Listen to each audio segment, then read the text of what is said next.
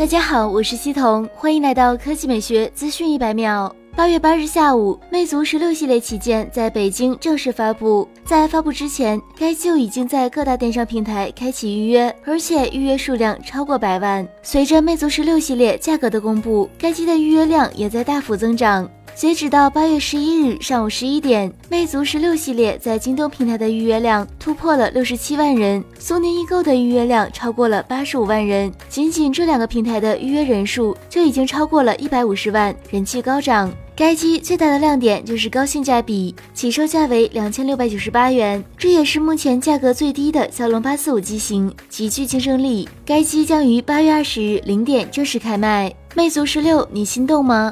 第二条新闻来看，苹果对于苹果来说，在 iOS 设备上想要他们放弃 Lightning 接口，改用 USB Type C 是非常困难的，因为单靠接口授权这块，每年可以入账几十亿美元，而且是很轻松的那种。从美国专利商标局给出的最新专利来看，苹果打算重新设计 Lightning 接口。最显著的一个改进就是加入了磁性充电设计。磁性接口设计之前最早出现在苹果的 Mac 笔记本上，体验非常好。如果能把它带入 iPhone、iPad 上，相信会大幅度提高用户的使用习惯。除了体验性之外，苹果在申请的专利中还强调，磁性 Lightning 接口更强大的连接性能，大大提高了电力和数据传输速度。